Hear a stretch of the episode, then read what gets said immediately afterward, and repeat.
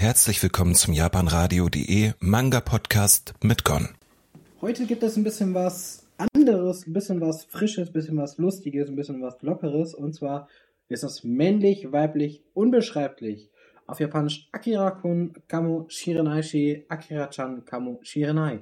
So, und jetzt kann man schon denken, okay, wenn man jetzt bei uns den Titel liest, weiß man schon ein bisschen, hm, warum, es geht wohl scheinbar darum, äh, was hat das mit Geschlecht zu tun. Aber der japanische Titel bietet uns da noch ein paar mehr Hinweise, weil da steht ja so viel drin wie Akira-kun und Akira-chan. Ja, ist die Frage, ist nämlich, was hat das zu bedeuten? Aber da kommen wir gleich zu. Das Ganze ist von äh, Yasuko hier, ist die Mangaka oder der Mangaka, ist, ist jetzt nicht so deutlich. Und insgesamt hat das Ganze zwei Bände ist damit abgeschlossen und ein Band kostet 7,50 Euro. Macht also insgesamt 15 Euro. Ist also preislich gar nicht mehr so teuer. Das ist ein Roman Slice of Life Manga. Wir haben hier auf jeden Fall auch einen zweiten Band, wird es eine Schokokarte dazu geben. Und ähm, worum dreht sich das Ganze? Unser Hauptcharakter hier ist Kazuma. Der ist gerade in die Uni eingetreten. Ja, und eigentlich möchte der nur eins. Eine Freundin und äh, sich verlieben und alles, was natürlich mal so ist. Ja, als er sich äh, dann quasi am ersten Tag so mehr oder weniger, also oder weniger am Anfang seiner Uni-Zeit äh, mit dem Boxclub anlegt, kommt es halt dazu, dass er bewusstlos geschlagen wird und nach Hause getragen wird. Und die Person, die nach Hause trägt, ist Akira. Und er denkt erst, als er Akira trifft, so von wegen, er sich natürlich bedanken. Akira ist eine, ist eine Frau, also ein Mädchen, ein, ein, ein weiblich, hat das weibliche Geschlecht, könnte man auch so ausdrücken. Und dann allerdings so stellt mal wieder fest, es gibt so komische Elemente, die wirken dann eher männlich und da ist es natürlich so, dass er versucht, dann wieder Distanz aufzubauen und irgendwie auch nicht richtig weiß, wie er damit umgehen soll.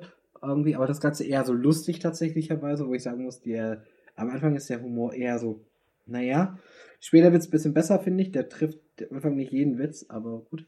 Ähm, aber das kommen wir gleich zu.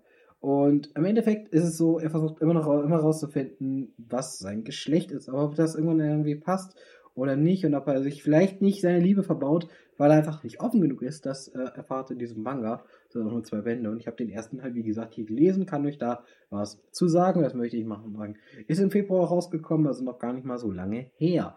Ja, hm, was soll ich dazu sagen? Erstmal haben wir Zeichnungen. Zeichnungen sind eigentlich, finde ich, ganz okay soweit. Jetzt nicht absolut grandios, aber auch nicht schlecht. Ähm, sind jetzt nicht so mega detailliert, aber ich finde, das ist halt in Ordnung. Da kann man sich eigentlich nicht beschweren. Ich finde aber auch eigentlich, dass der Fokus so, also weil man sagen muss, Akira sieht schon irgendwie passend gezeichnet aus. Also man weiß halt wirklich auch als Leser nicht so wirklich, ja, welches Geschlecht hat er jetzt oder nicht, oder sie, also, ne? Oder irgendwas dazwischen, was ja auch theoretisch gesehen möglich ist, biologisch gesehen. Und, ähm, aber das finde ich eigentlich ganz interessant schon mal. Dann haben wir die Geschichte an sich, finde ich irgendwie eigentlich ganz gelungen. Also mir gefällt das ganz gut.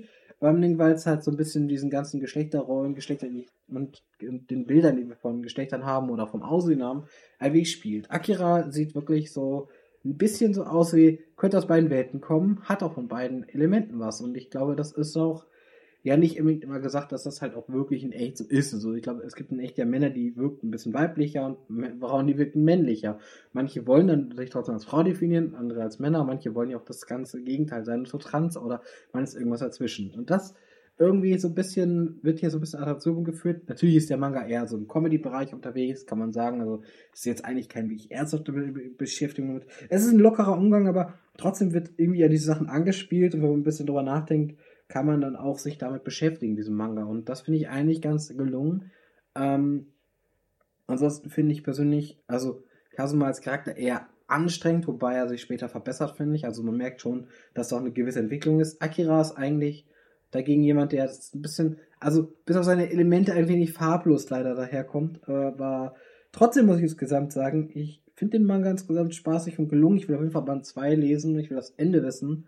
Denn ich finde persönlich, dieser Atom-Geschichte und irgendwie so ein bisschen herauszufinden, kommen die jetzt zusammen oder nicht, das ist dann doch für mich irgendwie noch interessant genug, um dabei zu bleiben. Und wie gesagt, mit zwei Bänden macht man da jetzt, finde ich, auch nicht so viel falsch, denn, wie soll ich es ausdrücken, zwei Bände, das sind 15 Euro herkommen, das ist jetzt nicht besonders viel. Also, wenn man drüber nachdenkt.